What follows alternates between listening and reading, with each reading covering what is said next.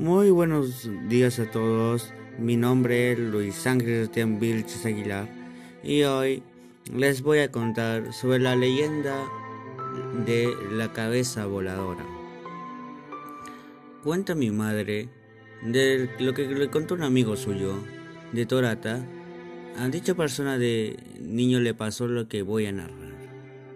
De niño tenía que ir a dormir a su chacra para cuidar la cosecha. Cierta noche escuchó un sonido, como si fuese un pato, y él comenzó a imitar el mismo sonido. y de repente se dio cuenta que venía hacia él, y miró que venía volando y a la vez eh, rebotando una especie de cabeza, como de una persona con alas. Él se asustó, pero reaccionó al instante, ordenando a sus demás hermanos que entrasen a la choza. Él entró a la choza y la atracó, mientras la cabeza golpeaba con tanta fuerza la puerta que parecía que iba a romper. Los perros que pusieron a pelear con la cabeza eran dos perros bien bravos. Se echaban los ladridos con los gritos que emanaba la cabeza. Al siguiente día salieron de su choza y vieron sangre, y el rastro les condujo hacia los perros. Estos estaban muertos.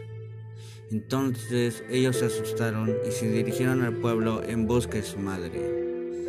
Le encontraron y le contaron lo sucedido. Ella les dijo que no debían imitarlo y mucho menos fastidiar a dicho ser maligno.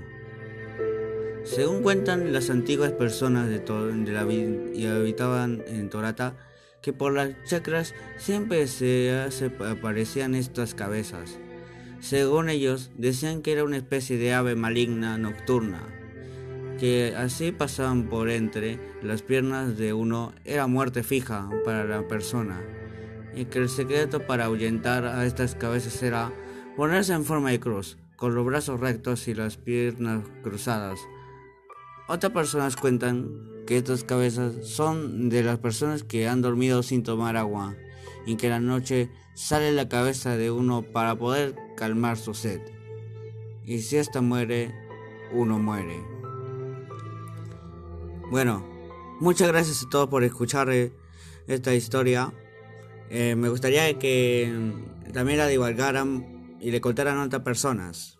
Pero bueno, ya termino con esto. Nos vemos.